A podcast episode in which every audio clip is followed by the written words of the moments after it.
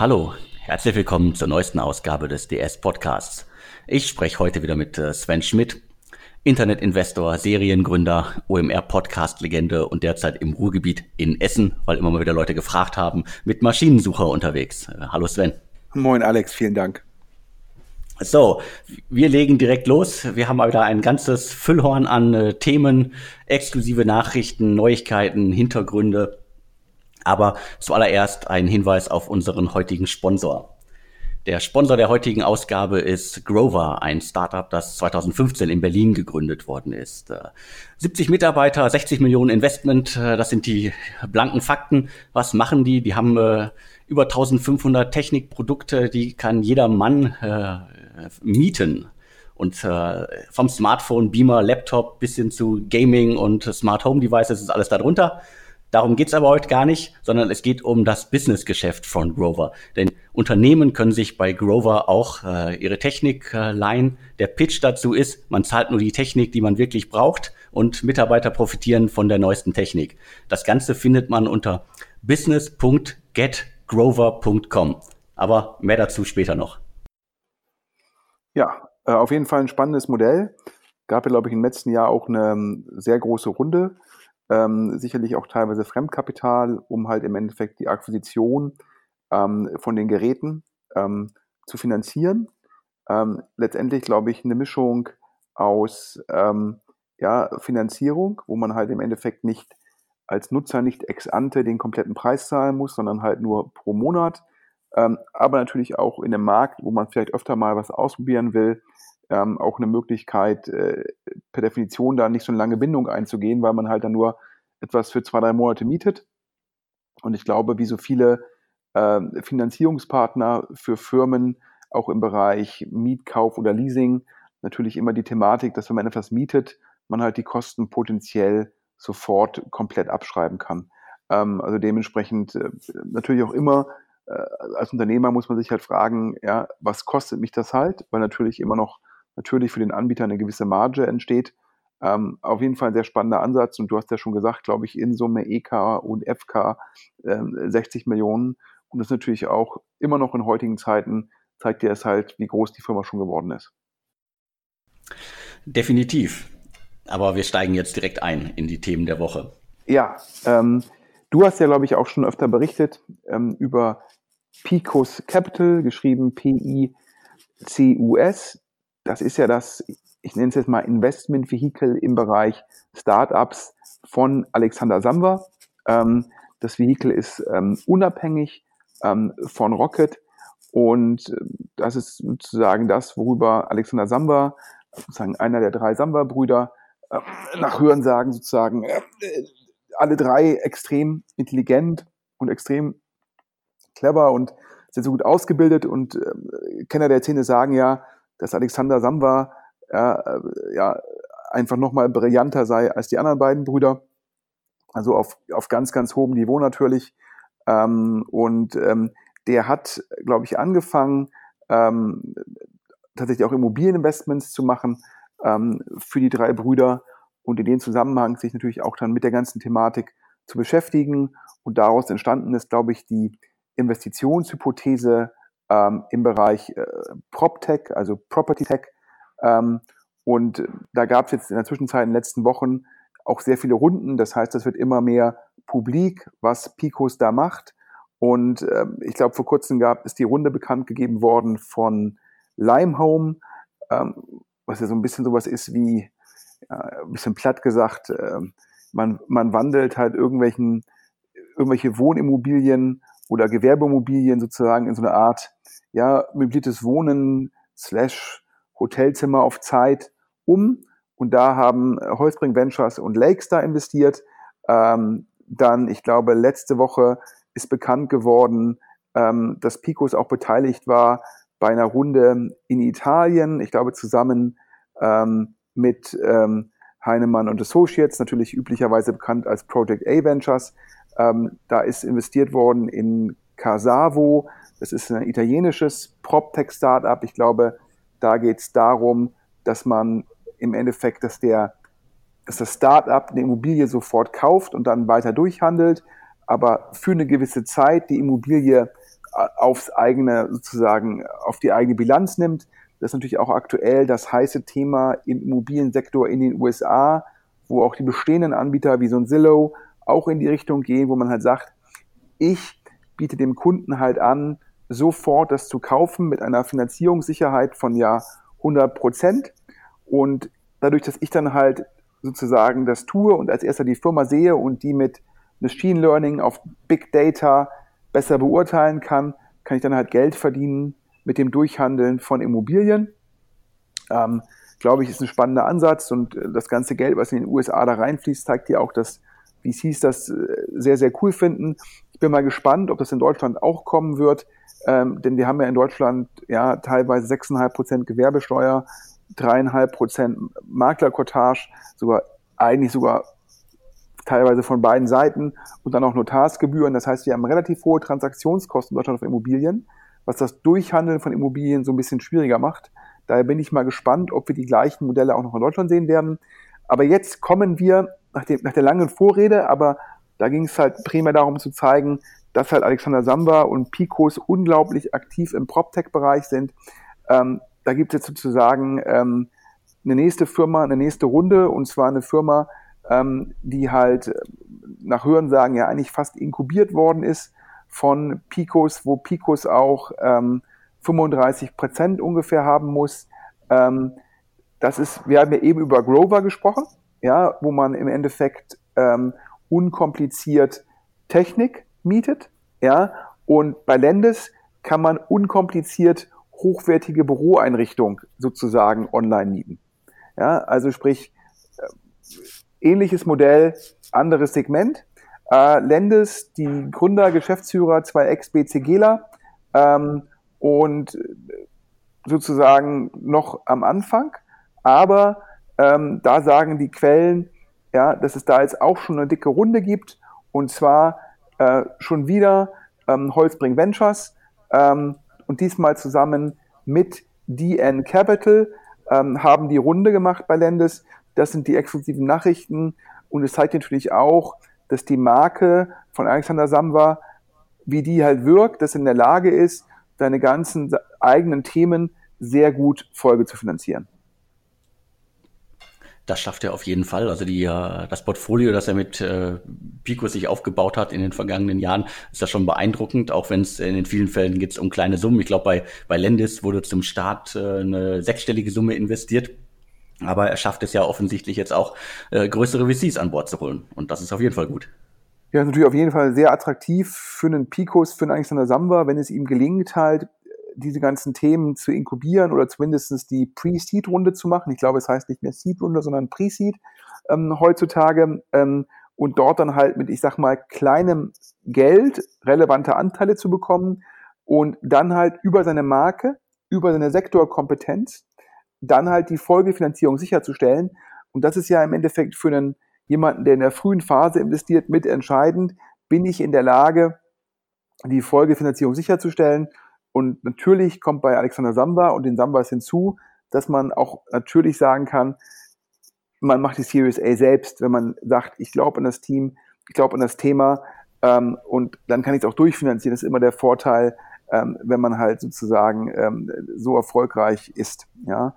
Ähm, aber auf jeden Fall sieht man da, dass PropTech ja, bleibt weiter ein heißes Thema, sowohl in den USA wie aber auch ähm, in Europa. Wir bleiben dran. Und wir gehen zum nächsten großen Trend- und Hype-Thema. Wir haben in den vergangenen Wochen schon sehr oft über den äh, E-Scooter-Markt äh, gesprochen, über die vielen äh, internationalen Player, die da unterwegs sind und über die deutschen Player, die alle darauf warten, dass jetzt endlich die Genehmigung kommt. Allen voran natürlich Lukas Skadowski mit Flash und Lawrence Leuschner mit Tier Mobility. Und bei beiden, zu beiden Unternehmen gibt's äh, spannende, große, äh, richtig äh, dicke Neuigkeiten. Schon wieder. Ja, ich glaube, du hast ja schon angesprochen, ähm, alle Anbieter bereiten sich jetzt, glaube ich, auf den Start in Deutschland vor. Ähm, wie erwartet wird Berlin sicherlich äh, der äh, Anglizismus jetzt, äh, der Battleground werden, wo viele Anbieter gucken, wer kann in Berlin gewinnen und damit über Signaling sozusagen kommunizieren, wenn ich Berlin gewinne, gewinne ich auch Deutschland. Ähm, Und ich glaube, du hattest gesagt, Tier hat den Start in Deutschland angekündigt.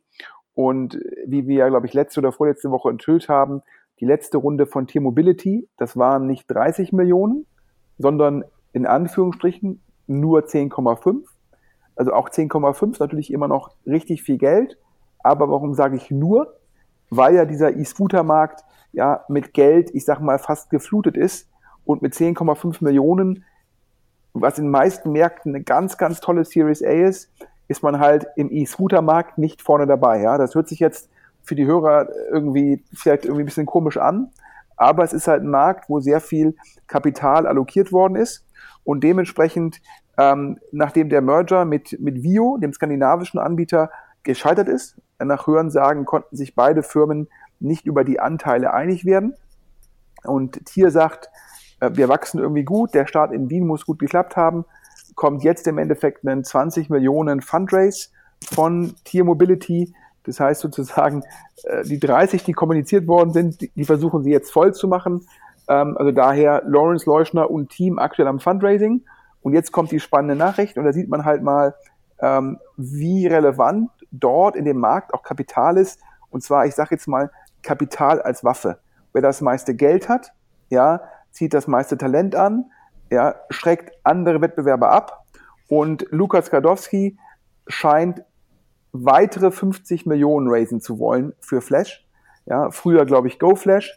Ähm, Target Global hatte ja 50 Millionen investiert und da dachte man, okay, das ist erstmal eine Summe, ähm, die reicht. Aber nein, Lukas Rodowski ist wieder beim Fundraising, sucht die nächsten 50, um dann wahrscheinlich kommunizieren zu können. Ich habe 100 Millionen geraced und dann ist er natürlich mit, mit dem Geld ja, potenziell in Europa vorne und ähm, hat natürlich auch dann ja eine Möglichkeit, vielleicht sogar gegen Lime und Bird ähm, zu bestehen. Und ähm, also daher, es ist sozusagen im E-Scooter-Markt kommt es nicht nur auf die operative Exzellenz an, es kommt auch auf die Fähigkeit an, schnell viel Geld aufzunehmen. Und das Beeindruckende bei Lukas Radowski ist es, ja, während er sozusagen bei Flash scheinbar an der nächsten Mega-Runde arbeitet, ist er nachts oder wann auch immer noch parallel VC ähm, sozusagen, also sprich investiert Geld aus seinem eigenen Family Office. Ähm, und da, Alex, hast du was Spannendes rausgefunden. Auf jeden Fall habe ich was Spannendes rausgefunden. Und zwar, Lukas Gadowski hat in äh, Miles investiert. Äh, Miles ist auch ein äh, Berliner Unternehmen, das im Carsharing-Segment unterwegs ist. Na, Carsharing werden jetzt einige stöhnen so, oh, das ist doch schon durch. Äh, der große Unterschied bei Miles ist das äh, Geschäftsmodell, da wird nicht ähm, per fahrender, gefahrenen Kilometer abgerechnet, sondern es, ähm, da, wird, da wird tatsächlich per Kilometer abgerechnet und nicht die Fahrzeit. So rum, genau, so ist der Pitch. Und äh, das Unternehmen hieß früher, früher äh, Drive-By und sind schon einige Jahre unterwegs, haben, glaube ich, auch schon eine ganze Weile Geld gesucht, haben sozusagen das Rebranding von äh, Drive-By auf äh, Miles jetzt in den letzten äh, Monaten vollzogen und mit ähm, äh, Lukas Gadowski und äh, Westec jetzt äh, unter anderem zwei neue Geldgeber äh, gewonnen. Summe kann ich leider nichts zu sagen, aber das Ganze ist schon im Handelsregister eingetragen, ist sozusagen verbrieft und versiegelt. Ja, ich bin da auf jeden Fall beeindruckt, wie der Lukas es schafft, ja, äh, irgendwie Flash zu machen und vor allem dort ja auch so erfolgreich Fundraising zu machen und auch richtig irgendwie, das ist ja der große Ansatz, paneuropäisch, ganz viele Städte und dann auch halt sowas wie die Schoko-App oder jetzt Miles zu machen. Aber ich glaube, wenn man ihn auf der äh, DLD gesehen hat, da hatte man auch das Gefühl, dass er nicht mehr viel schlaft, nicht mehr viel schläft aktuell, sondern rund um die Uhr arbeitet. Ähm, er sah, glaube ich, auch äh, relativ dünn aus, wahrscheinlich noch wenig Zeit zum Essen. Ähm, aber da muss man Respekt geben. Ähm, der Mann gibt nochmal äh, linke Spur 250 km/h. Auf, auf jeden Fall. Also ich habe ihn ja auf der DRD auch gesehen, habe äh, nur kurz Hallo mit ihm sagen können, aber er sah ordentlich abgekämpft aus und äh, hat ja jetzt äh, einige Jahre lang wenig gemacht, außer so wird ja in Berlin immer wieder kolportiert, äh, Lego-Sets äh, in seinem äh, in seiner Wohnung zusammengebaut. Und äh, jetzt kann er wieder richtig Gas geben und äh, wenn er bei Flash 100 Millionen und mehr zusammen hat, dann äh, hat er vielleicht eine Chance gegen den Rest und kann mit dem Geld auch vielleicht den einen oder anderen, der dann verschreckt ist bei solchen Summen, dann auch schon mal einsammeln, der dann nicht mehr das äh, Rennen mitmachen will. Klar, also ich glaube, das wird sein Plan sein, halt ähm, den europäischen Markt zu konsolidieren. ja, und dann vielleicht ja auch dann äh, fast als ebenwertiger Partner mit einem Lime oder einem Bird zusammenzugehen. Aber ich finde es auf jeden Fall faszinierend, dass er da so viel Gas gibt, denn ich glaube, äh, nach dem großen Erfolg von Delivery Hero äh, könnte er eigentlich auch sozusagen äh, nur noch irgendwie Privatier sein. Aber ähm, er gibt Vollgas ähm, und schauen wir mal, der E-Scooter-Markt bleibt spannend. Ja, nächstes Thema. Ähm, Rebuy, ähm, wahrscheinlich den meisten Hörern bekannt. Rebuy ist eine, ich nenne es jetzt mal, ähm, Sekundärplattform für früher mal Bücher, Filme, Spiele, jetzt auch sehr stark irgendwie Handys. Die kaufen sozusagen die Ware von Endkunden an, dann kommt es zum Refurbishment und dann verkaufen sie es teilweise über Amazon, eBay, über die eigene Seite. In dem Segment gibt es auch Anbieter wie, wie Momox. Ähm, und äh, wir haben zwei Neuigkeiten, was Rebuy angeht. Ähm, ich glaube, letzte Woche hatte der ähm, Jochen Christ auf Exciting Commerce, ähm, den wir ja äh, sehr schätzen, hatte über die Umsatzzahlen von Rebuy spekuliert und war zum Schluss gekommen, dass Rebuy letztes Jahr nicht gewachsen sei. Ähm, und äh, das, äh, da haben wir uns natürlich, das hätte mich so ein bisschen überrascht, weil es ja im Endeffekt für die beteiligten Investoren, ja, wenn, wenn ein potenzielles Growth Investment nicht mehr wächst, dann hat man da einen, da ein Problem. Und dann habe ich sozusagen nochmal geguckt, ob das stimmen kann. Ähm, und ich glaube, da hat halt Exciting Commerce halt nur vom Hörensagen berichtet. Ja, ähm, wir versuchen ja eigentlich immer zu gucken, dass wir halt zwei Quellen finden und halt ähm, Fakten berichten und nicht so viel Hörensagen. Ähm, und da habe ich die Zahlen bekommen von Rebuy. Letztes Jahr circa 140 Millionen Euro Umsatz. Ähm, das Jahr davor ungefähr 110 Millionen. Das heißt, wir haben hier knapp 30 Prozent Wachstum. Und ich habe mit den ähm, mit bestehenden Investoren gesprochen und ähm, die sind alle zufrieden mit der Entwicklung. Und äh, wir können ja auch exklusiv verkünden, äh, Rebuy hat in Polen eine Firma gekauft, die sich mit dem Refurbishment ähm, von Handys und Co. beschäftigt. Äh, macht natürlich auch eine ganze Menge Sinn, ähm, das in Polen zu tun. Da hat man, hat man halt geringere Stückkosten. Trotzdem ist es nicht so weit weg, dass man ähm, da nochmal langen Verzug hat, weil man ja auch gucken muss, dass man die Geräte schnell dreht. Und da ist dann wahrscheinlich irgendwie das Nearshoring in Polen die effizienteste Möglichkeit. Da sieht man auch, dass Rebuy im gewissen Rahmen dann halt sagt, die Kompetenz ist nicht nur Handel, sondern auch Refurbishment also in der Wertschöpfungskette noch ein weiteres abdeckt, um dann wahrscheinlich auch nachhaltiger kommunizieren zu können, ja, dass man auch wirklich äh, systematisch Wert generiert. Also daher ähm, an alle Leser, die irgendwie das auch auf Exciting Commerce gesehen hatten und sich dachten, wow, was ist mit Rebuy los? Ähm, wie gesagt, 140 Millionen Euro Umsatz, knapp 30 Prozent Wachstum. Ähm, ich glaube, wir sind da froh, ähm, dass wir hier an der Stelle mit Fakten das sozusagen richtig stellen können. Genau, mich hat bei der, nicht nur bei Exciting Commerce, sondern auch bei, bei der anderen Berichterstattung über den äh, Abgang von Thorsten äh, Schero, der nicht mehr CEO sein will, aus privaten Gründen, wie es äh, per Pressemitteilung hieß, hat mich ein bisschen gewundert, dass da arg drüber dann spekuliert worden ist, äh, er, er musste gehen oder äh, er ist gegangen, weil das Unternehmen nicht läuft was mich jetzt wirklich gewundert hätte, weil er ist ja mit, mit allen anderen aus dem Management, glaube ich, im letzten Jahr hat er auch selber in das Unternehmen investiert. Aber wir könnten ja jetzt zumindest mal darlegen, dass äh, Rebuy weiter eine Erfolgsgeschichte ist und äh, weiter ordentlich wächst. Ja, ich glaube, nach, nach meinem Verständnis ähm, hat der, ja, glaube ich, einen sehr, sehr guten Job gemacht.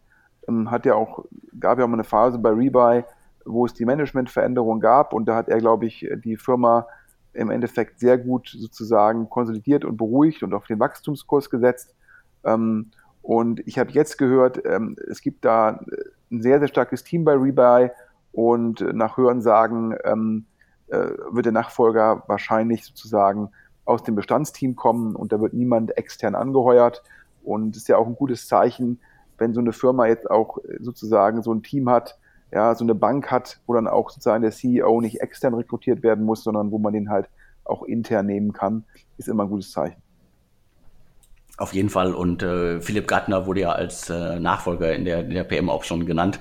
Der ist ja schon etliche Jahre da. Und äh, also Rebuy ist tolles Unternehmen. Irgendwie äh, gefühlt irgendwie mehrere Pivots von Trade a Game zu äh, Rebuy, äh, von der WG, von der Unternehmens-WG in, äh, in Kreuzberg zum äh, 100 äh, Millionen Umsatzunternehmen, also tolle Geschichte. Ja, und wir haben ja, wie gesagt, auch noch mit Momox einen starken Anbieter in Deutschland. Ich frage mich natürlich immer aus VC-Perspektive, ähm, wenn du den Verkauf und den Endkundenzugang nicht kontrollierst, sondern abhängig bist von dem Amazon, abhängig bist von dem eBay, ist meine Frage halt immer, wie viel Marge wirst du letztendlich machen? Weil ist halt die Gefahr sehr groß, dass du als solchen Anbieter halt so eine Art Processing Play bist. Das heißt, ja, du wickelst das hervorragend ab, ja, du machst Refurbishment, aber nein, du kontrollierst weder das Sourcing zu 100 Prozent, weil es teilweise über Partner stattfindet, noch kontrollierst du den Verkauf. Das heißt, du sitzt halt nur in der Mitte. Und ähm, meine Hypothese ist ja eigentlich, dass das eine gefährliche Position ist im GAFA-Zeitalter, ja, ähm, weil du dann halt im Endeffekt einen Großteil der Marge an deine Vertriebspartner abgeben musst. Und ähm, also dementsprechend, ich glaube, es ist ein ganz dickes Brett und was da Momox, Rebuy und Co. sozusagen zu durchbohren haben. Und glaube ich, Glückwunsch, wie weit die alle gekommen sind. Aber ich stelle mich trotzdem die Frage, wie viel Marge lässt Amazon zum Schluss solchen Partnern übrig? Und ähm, daher gut, dass wir solche Firmen haben. Die stellen ja auch viele Leute an und äh, durch das Lager sozusagen dann natürlich auch eine gute Beschäftigungsbasis wird geschaffen. Aber ich befürchte für die Investoren, ähm, ob das jetzt mal ein hochmargiges Business werden kann, da habe ich so meine Zweifel. Okay, wir werden es weiter verfolgen und wir machen jetzt nochmal eine kurze Werbeunterbrechung. Ich möchte euch nochmal äh, Grover näher bringen. Also Startups, äh, Gründer da draußen, äh, kauft euch eure Technik nicht, sondern mietet sie bei Grover. Zahlt nur die Technik, die ihr wirklich braucht. Habt immer die neueste Technik im Unternehmen. Alles sozusagen über monatliche Mietzahlungen können steuerlich geltend gemacht werden und äh, ihr habt sozusagen äh, weniger, weniger Kosten auf einmal und habt einen, einen, einen starken Partner an der Seite, der mit 70 Mitarbeitern, 60 Millionen Investment einfach schon auch eine gewisse Größe hat. Und alles, was ihr zum Thema wissen müsst, findet ihr unter business.getgrover.com. Ja, also daher auf jeden Fall ein sehr spannendes Modell. Sieht man ja auch, dass dann so ein Alexander Samwa letztendlich was ähnliches mit, mit Lendes macht. Ähm, naja, apropos Alexander Samba, ja, äh, da ist der Schritt zu Rocket Internet ähm, äh, nicht, nicht weit. Man muss ja eh sagen, ja, ist äh, schon faszinierend. Äh, wir sprechen über Rebuy, gegründet von Lawrence Leuschner. Der macht jetzt Tier Mobility. Wir sprechen über, über E-Scooter, Lukas Gradowski, der nebenbei noch VC ist. Dann sprechen wir über Alexander Samba, ja, dessen Bruder Oliver Samba halt Rocket macht. Ähm, äh, trotz des, sage ich mal, goldenen Herbstes und des goldenen Winters die Szene bleibt im gewissen Rahmen noch überschaubar. Ähm, und äh, es gibt da immer wieder die handelnden Personen, die ihre Finger fast überall drin haben. Ob es die Berliner Angel Mafia ist, ob es die Samba-Familie ist oder ob es auch so umtriebige Gründer wie Lawrence Leuschner und Lukas Godowski sind. Ähm, das ist schon ganz faszinierend. Ähm, zurück zu Rocket. Ähm, Rocket hat in den letzten Jahren weniger inkubiert und jetzt hatte ich von mehreren VCs gehört, ähm, dass das jetzt wieder verstärkt werden soll. Und das fand ich natürlich spannend, weil ja immer die These war, dass die Zeit des Inkubationsmodells sozusagen ähm, vorbei sei, ähm, weil man halt diese ursprünglichen Vorteile nach dem Motto, ich habe irgendwie äh, eine Tech-Einheit, ich habe eine Online-Marketing-Einheit, ich habe irgendwie eine Recruiting-Einheit, ja, also diese, dieser Ansatz der verlängerten Werkbank, dass der überholt sei, weil man jedes Startup könnte das wissen halt auch im Endeffekt woanders einkaufen, also sprich bei der Online-Marketing-Agentur oder bei dem Personalberater oder bei der, bei der guten Tech-Firma, also sprich bei der Tech IT-Professionals-Firma. Und daher sei es gar nicht mehr notwendig, so ein Inkubationsmodell zu machen, sondern es sei die Problematik, dass man kaum Vorteile hätte, aber halt man würde die guten Gründer nicht finden. Und äh, dazu war ja immer die These, dass dann die Themen aus den USA so schnell rüberschwappen, weil halt über über Apple und Google, also über die mobilen Plattformen Android und iOS, ähm, die Plattform in der Zwischenzeit eine, eine globale Plattform sei. Das heißt, es sei kein lokales Business mehr und äh, dementsprechend sei das schwieriger. Und so sind ja die ganzen Inkubationsmodelle zurückgefahren worden. Ja, früher Lukas Gradowski mit Team Europe gibt es nicht mehr. Ein Project A ist jetzt auch mehr, sage ich mal, klassischer VC ähm, mit Supportfunktionen, also mehr Andreessen Horowitz als früher ähm, Rocket. Und Rocket selbst hat ja auch diese verlängerte Werkbank ähm, glaube ich, über die Zeit abgebaut. Da hattest du, Alex, ja auch viel gemacht zum Thema Mitarbeiter, korrekt? Genau, korrekt. Schon, glaube ich, im vergangenen Jahr. Und T3N hatte das Thema auch nochmal aufgegriffen, weil es ja wieder ein paar Abgänge äh, auf der Führungsebene bei Rocket vor kurzem gab. Also das, das ursprünglich ganz, ganz große Team, das, äh, das man halt braucht, um Sachen zu äh, auszubrüten, äh, das wurde irgendwie äh, über, über mehrere Schritte kom fast komplett abgebaut, dass sozusagen bei Rocket äh, selber, also in der Holding selber, nur noch äh, wenige Mitarbeiter im Vergleich zu vor vier oder fünf Jahren arbeiten. Korrekt. Und das hatten halt viele so gedeutet, dass halt ähm, die Inkubation bei Rocket halt auf dem absteigenden Ast sei. Es gab auch weniger Fälle, wo inkubiert worden ist. Ich muss auch sagen, dass die Inkubation der letzten drei, vier, fünf Jahre halt nicht mehr so stark an die Erfolge wie jetzt ein Zalando, wie ein HelloFresh anknüpfen konnten. Das heißt, äh, in der Kombination aus beiden äh, weniger finanzieller Erfolg wahrgenommen und parallel diese veränderten Makrofaktoren ging man davon aus, dass eigentlich Rocket sich immer mehr zum Finanzinvestor wandelt mit, mit GFC, der VC-Ansatz und dann halt im Endeffekt Olli Samba mit den großen Runden, sage ich mal, ja, Growth Equity Ansatz. Das heißt, es sah, für, sah eher aus wie ein sogenannter Multi-Stage VC, der selbst über sehr viel Kapital verfügt. Aber jetzt äh, kommt die spannende Nachricht. Wir konnten das bestätigen aus Rocket-Kreisen. Äh, Rocket will wieder mehr inkubieren. Ähm, das ganze Projekt wird getrieben von Alexander Kuttlich, ähm, insbesondere nach dem Abgang von Peter Kimbe letztes Jahr. Jetzt die ganz klare Nummer zwei ähm, bei Rocket, auch der, glaube ich, gibt aktuell auch nur zwei Vorstände, Oliver Samba und Alexander Kuttlich. Und Alexander Kuttlich hat das Thema sozusagen Inkubation ja jetzt in seiner Verantwortung und gibt es wieder mehr Inkubation. Äh, warum ist das der Fall? Ähm, der Pitch gegenüber Investoren ist es wohl, von den zehn größten europäischen Tech-Firmen sind sieben inkubiert worden. Das erscheint mir jetzt auf den ersten Blick ein bisschen viel, aber ist auf jeden Fall natürlich ein guter äh, ein guter Pitch von Rocket sozusagen an Investoren zu sagen, so ist es. Und ähm, man guckt natürlich bei der Inkubation nicht nur auf Deutschland, sondern guckt halt auch auf die asiatischen Märkte. Ähm, man guckt auf andere europäische Märkte ähm, und will da wieder gucken, dass man es macht. Es gibt zwei große Veränderungen. Äh, das eine ist es, ähm, ja, in der PR-Sprache äh, sagt man, Oliver Samba hat gelernt. Denn ja, statt 10% äh, für Gründer gibt es jetzt 30% äh, Equity für Gründer, die inkubieren mit Rocket. Da erlaube ich mir zwei Anmerkungen. Anmerkung eins: ich glaube nicht, dass Oliver Samba gelernt hat, sondern Oliver Samba sozusagen ist halt gezwungen, mehr Equity abzugeben, weil er sonst keine guten Teams findet. Das heißt, der Markt diktiert die Bedingungen und nicht Rocket bietet freiwillig mehr an. Ja, und ähm, Punkt zwei, es stellt sich immer noch die Frage, ob Rocket für die besten Teams immer noch so attraktiv ist. Ja, ähm, das, das muss man mal abwarten. Ich glaube, es ist wahrscheinlich zu früh, das zu beurteilen, ähm, wie das jetzt funktioniert. Ich glaube, es geht jetzt mehr um Ideenfindung, Teamzusammenstellung, Frühphasenfinanzierung, Sicherstellung und Folgefinanzierung. Also ein bisschen anderer Pitch, als das früher war, weil, wie du ja gesagt hast, die verlängerte Werkbank sozusagen die Holdingstrukturen bei Rocket, die gibt's in der Form nicht mehr. Das heißt, man macht da primär dann irgendwie äh, Kontakte zu Dienstleistern, wenn die kurzfristig gebraucht werden. Ja, da müssen wir mal abwarten. Andere VCs, mit denen ich gesprochen habe, sind sehr überrascht, denn die sagen, GFC immer größer, immer aktiver. Es kommt ja jetzt auch die zweite Generation von GFC und die glauben halt schon, parallel inkubieren und VC sein, das ist aufgrund von Interessenskonflikten nicht einfach. Das Gegenargument von Rocket ist es, auch da hätte man gelernt, man sei da komplett transparent, man spreche mit seinen Gründern im GFC-Portfolio darüber und die Gründer könnten auch mitreden. Ich sag, schauen wir mal, welche Seite recht behält, die konkurrierenden VCs, die sagen, dieser Interessenskonflikt kann nicht gut gehen, oder aber Rocket, die sagen, das bekommen wir hin. Auf jeden Fall wieder spannend. Ähm, und sozusagen, ja, die Überschrift muss eigentlich sein, sehen wir das Comeback des Inkubationsmodells.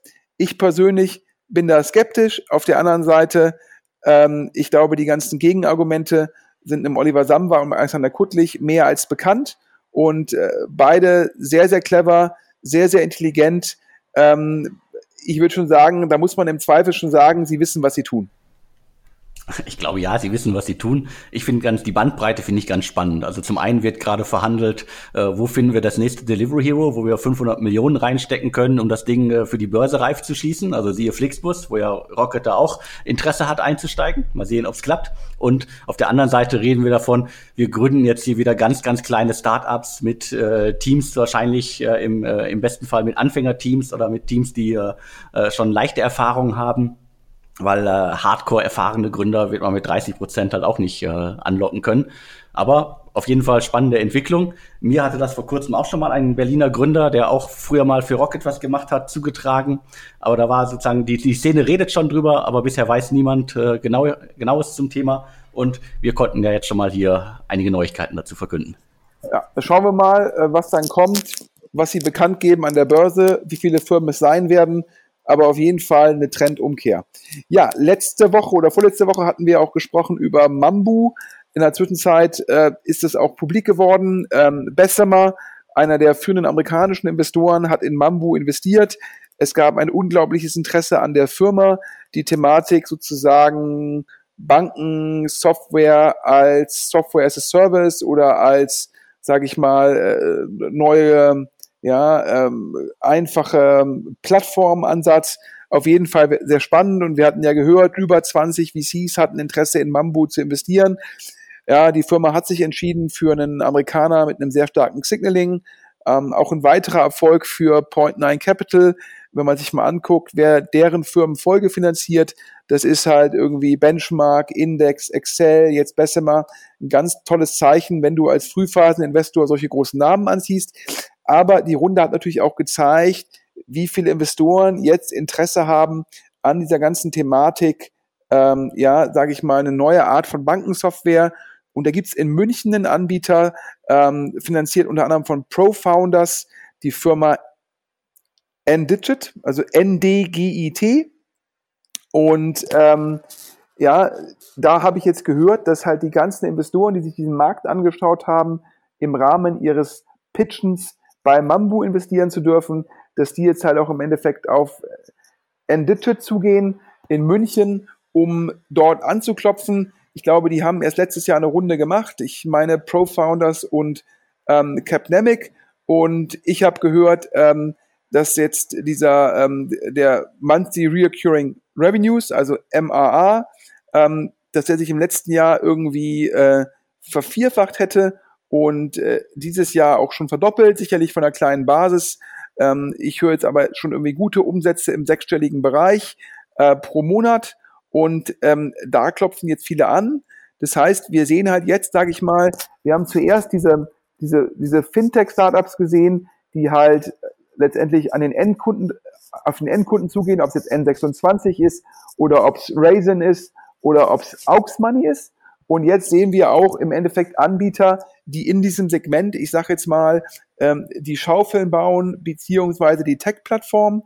Ähm, das zeigt ja, dass Fintech erwachsen wird, mehr Fintech-Anbieter, aber auch die bestehenden Banken, die auch darauf setzen, zu gucken, wie können wir unsere bestehende IT-Infrastruktur flexibler machen. Und äh, da ist natürlich ein Endigit hervorragend aufgestellt und da bin ich mal gespannt, ähm, wer da bei der Runde zum Zug kommt. Das ist ein schönes Beispiel. Äh, wir reden halt wieder von B2B, also mit der Solaris Bank, äh, Mambu und Endigit haben wir da jetzt irgendwie drei, drei Themen, die ziemlich heiß zu sein scheinen. Und äh, also neben N26, die ja sozusagen so das, das, das Über-Fintech für den deutschen Markt darstellen, haben wir sozusagen aber auch auf der, auf der B2B-Seite mehrere Unternehmen, die, glaube ich, auch da große Erfolge feiern können. Ja, also auf jeden Fall äh, spannend, bleiben wir auch dran. Aber es zeigt sich auch mal wieder, dass dann manche Märkte, ob es nun die E-Scooter sind, ob es PropTech ist oder ob es halt Fintech beziehungsweise Software für Fintech ist, manchmal gibt es ja diesen Punkt, wo diese Themen dann auf einmal richtig anfangen, groß zu werden. Das ist dann immer ganz spannend zu sehen, führt natürlich auch zu sehr viel Konkurrenz bei den Kapitalgebern, die dann alle auf diese heißen Themen ihr Geld allokieren wollen. Ähm, apropos Geld und Geld allokieren, ja, sozusagen das von dir gemalte Bild des goldenen Herbstes, aus dem ein goldener Winter wurde, auch letzte Woche wieder bestätigt. Alex, die Allianz. Genau, die Allianz äh, schon seit einigen Jahren äh, auf, auf, auf Start-up-Wegen unterwegs äh, mit verschiedensten Konzepten, haben selber auch mal, glaube ich, äh, ausgebrütet, inkubiert, haben das sozusagen dann aber auch wieder zurückgefahren, haben stattdessen unter dem Namen Allianz X, ähm, äh, glaube ich, bisher 500 Millionen, 560 Millionen äh, ausgegeben, das auch schon in 15 Startups investiert, unter anderem auch in N26 und jetzt haben sie den Fonds erweitert, um noch mehr Geld äh, weltweit zu investieren. Eine Milliarde Euro sind jetzt im Fonds.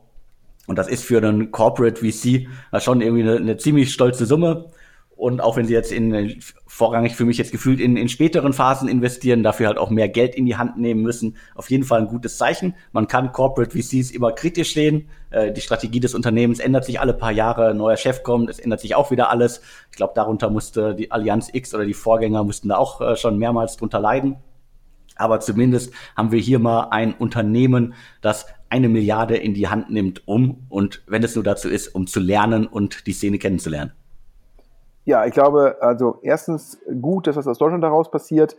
Ähm, wir haben ja jetzt im goldenen Herbst und im goldenen Winter immer wieder gesprochen über ausländisches Geld, was in Deutschland investiert worden ist. Aber wir haben natürlich auch die ganzen neuen Fonds gehabt. Ja, Cherry, ja, ähm, Blue Yard, ähm, also diverse Leute, äh, die da E-Ventures, die erfolgreich neue Fonds geclosed haben, aber alle halt in dem Bereich eher so Frühphasen-Investments. Also wir reden dann halt immer die Reichweite von 100 bis 150 Millionen Euro. Natürlich viel Geld, nicht, dass mich hier Hörer falsch verstehen, aber wenig deutsche Fonds, ähm, wenn überhaupt, äh, mit irgendwie mehr als 500 Millionen.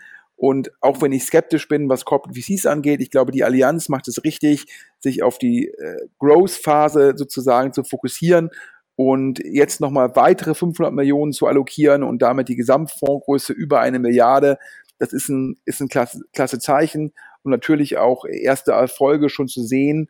Äh, Wertprogression beim N26-Investment, das ist top und ähm, das freut mich sehr, ähm, wenn wir halt auch in Deutschland sozusagen die Growth Deals, äh, wenn die auch gemacht werden können von einheimischen Investoren, ist das sicherlich sehr, sehr gut für die deutsche Tech-Szene. Definitiv. Und damit sind wir auch schon fast am Schluss. Ich äh, sage aber auch nur fast. Ich habe noch äh, ein, zwei Anliegen an, äh, an die Hörer da draußen. Zum einen, wer Infos äh, für uns hat, äh, schickt die bitte an podcast.deutsche-startups.de. Wer das Ganze anonym machen möchte, es gibt auf Deutsche Startups auch einen anonymen Postkasten. Eine Möglichkeit, äh, Sachen hochzuladen, müssen wir, glaube ich, nochmal bauen. Da äh, bestand zuletzt auch Bedarf dran. Jetzt noch der äh, schöne Hinweis auf den äh, Sponsor. Also vielen Dank an Grover für die heutige Unterstützung. Wer den Podcast auch sponsern möchte, einfach auch an podcast.deutsche-startups äh, schreiben. Grover nochmal, wer sozusagen äh, die Technik für sein Startup nicht kaufen, sondern mieten möchte, wendet sich an Grover. Und das Ganze findet man unter business.getgrover.com.